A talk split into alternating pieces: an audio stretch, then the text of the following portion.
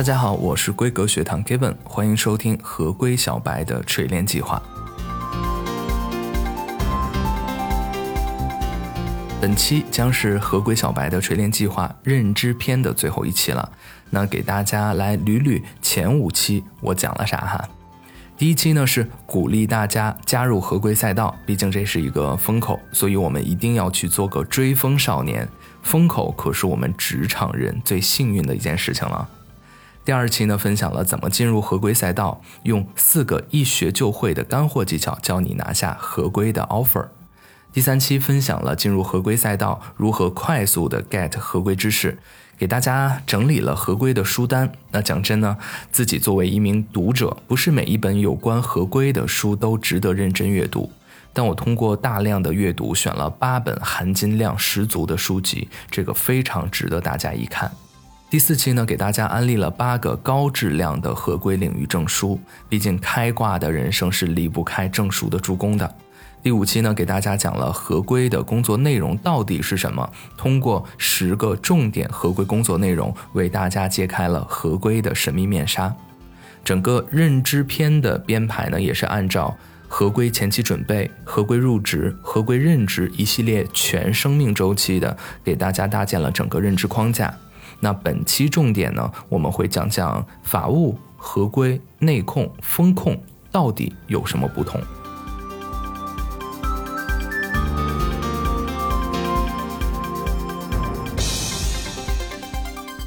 想必各大自媒体、各大公众号的文章，大家都可以很容易的去查阅哈。讲的呢也很专业，但是为什么还要听 Given 来讲呢？我之所以讲这个话题，是以一个过来人的身份。那硕士毕业工作快八年了，在银行做过风控，在国企做过法务，在世界五百强做过合规。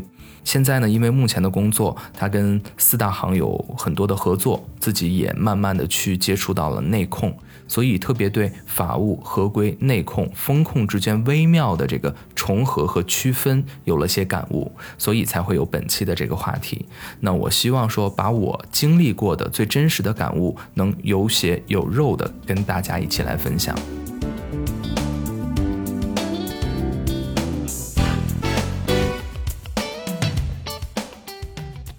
首先，我们探讨概念的时候有两种解释方法。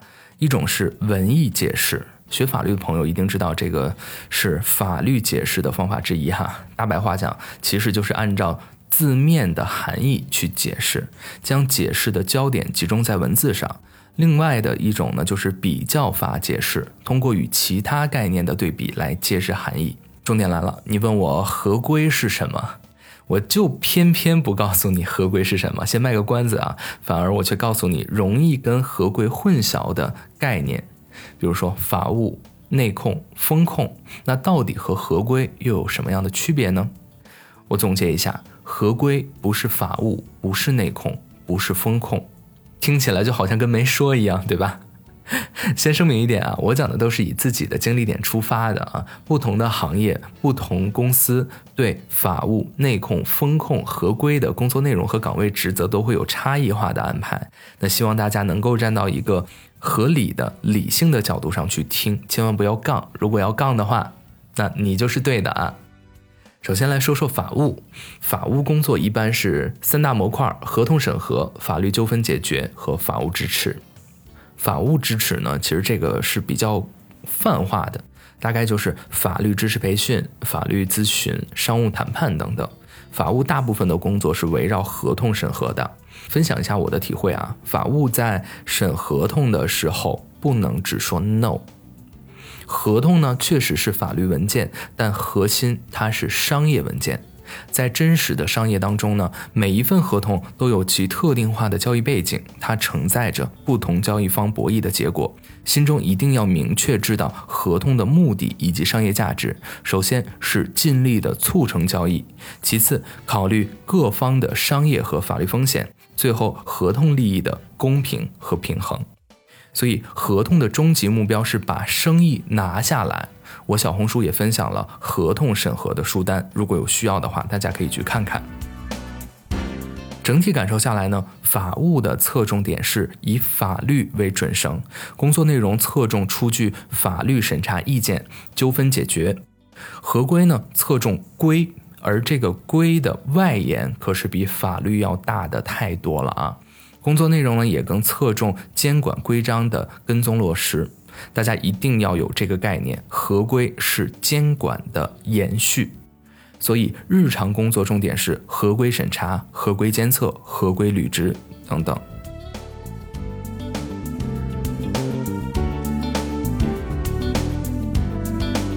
再来说说内控，它的定义是企业为保证经营管理活动正常有序、合法的运行，采取对人、财务、资产。业务流程实行有效监管的系列活动，通俗的理解呢，内控是保障目标实现的一套机制和过程。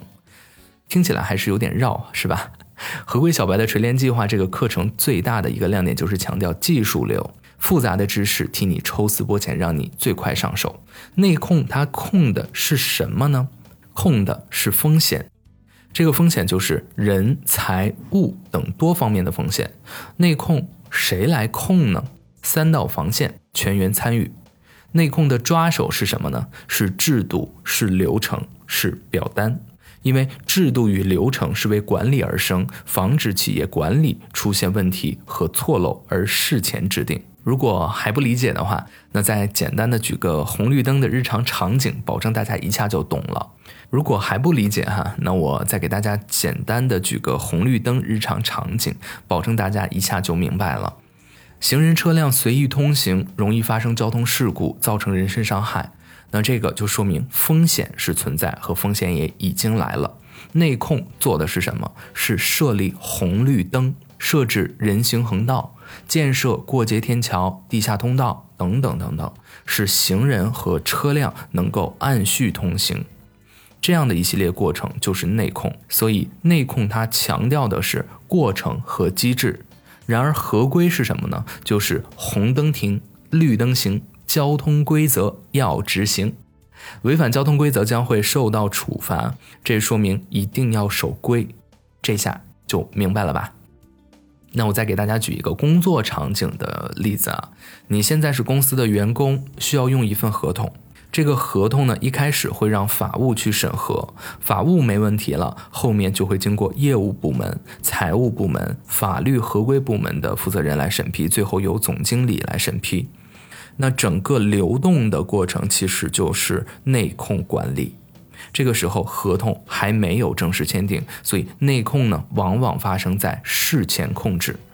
关于内控的知识点，比如说内控的五要素、抠索框架、呃十八个指引、风控矩阵这些小红书全部都有，大家可以去看一下。接下来是风控，它的定义呢是企业采取各种措施和方法，消灭或减少风险事件发生的各种可能性，或减少风险事件发生时造成的损失。风险管理主要是在事中进行分析评价，偶尔有事前或者事后的啊，含义呢还是有一点抽象的。那继续举例，还是那个合同，合同签好了之后，是不是就以为没有事儿了？肯定不是这样的，往往签好了之后，事情才会来。比如交易合作方不给钱，是不是要考虑发催收函，甚至还要去法院进行诉讼？再比如，交易合作方不发货，那你可以去追究对方的违约金。在合同履行过程中出现了履约不能以及不可抗力怎么办？正如当下的疫情就是一种不可抗力，这个风险要怎么样的把控？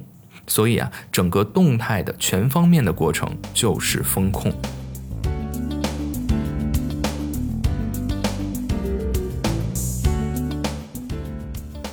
越是懂行的人越会明白啊，真正好的风控是润物细无声的。风控要做的是搭建完善的风险防御体系，通过覆盖全流程、全方位的机制来有效管控风险，支撑业务。可能平时感受不到它的存在，但当危险来临的时候，它就是竭力护你周全的那片无形的苍穹。风控所扮演的角色，就是在桥的两边装上这个护栏。可能你永远不会用到护栏，但只有安装了护栏，才敢让你放心的走过这座桥。一旦真的遇到危险，那护栏也能够保证你的安全。除了法务、内控、风控、合规，其实还有一个内审。那为了更加的完整呢，我就稍微给大家提一下，内审呢是一种独立客观的审计活动，通过系统化和规范化的方法评价和改进风险管理与治理，会用于追责问责。内审的工作往往发生在合规、内控甚至风控之后。内审就是事后的确认与评估，属于事后控制范围。举个例子，大家都知道领导的离任审计，就是对领导在公司任职的情况进行审计。说白话就是事后翻旧账的过程。那总结一下，我用了一个红绿灯，一个合同事前的内控，事中的风控，事后的内审，给大家串起来了。这三个就是递进的关系。那最后大家肯定会问，那合规在哪儿呢？对吧？其实我认为合规在企业当中是无处不在的，主要体现在两个方面。合规是内控、风控、内审的基础，俗称打基础。合规往往伴随着内控、风控和内审，怎么理解呢？第一，做内控要符合法律法规和内部规章制度，那内控首先要合规，而且内控的目标就是为了合规。第二，做风控也要合规。刚刚讲的那个合同发生在市中管控的，那合同出现了违约，合同过程中先诉抗辩权是不是都要符合合同法？第三，做内审也要合规，比如要符合财政部颁发的会计准则这些外部法规。想必大家也该略知一二，能分得清楚了哈。但是还要跟大家讲讲目前的趋势。国资委去年一个文件提出，要开始探索构建法律合规、内控、风险管理协同运作机制，加强统筹协调，提高管理效能。那可见，深化全面风险管理、内部控制、合规管理，形成融合统一的合规管理体系，已经成为新时代企业发展的重要工作内容之一。所以，建立法律合规、风险内控一体化管理体系，会是未来发展的一个大趋势。因为公司存在的目的就是生存、发展、获利。哪怕你所任职的公司没有那么泾渭分明，或者也没有走一体化的体系，但只要公司正常经营、正常发展，那又何必纠结哪个方式更好呢？对吧？所以适合公司的管理模式才是最正确的模式。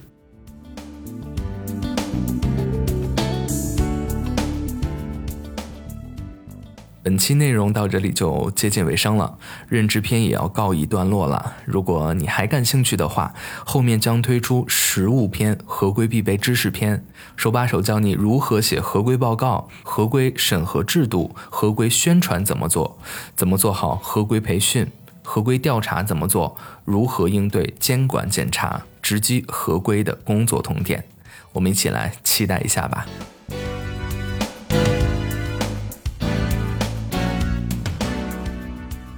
感谢大家一直以来的支持，那希望大家都能够知规、懂规、合规，做到合于心、归于行，都锤炼为合规大咖。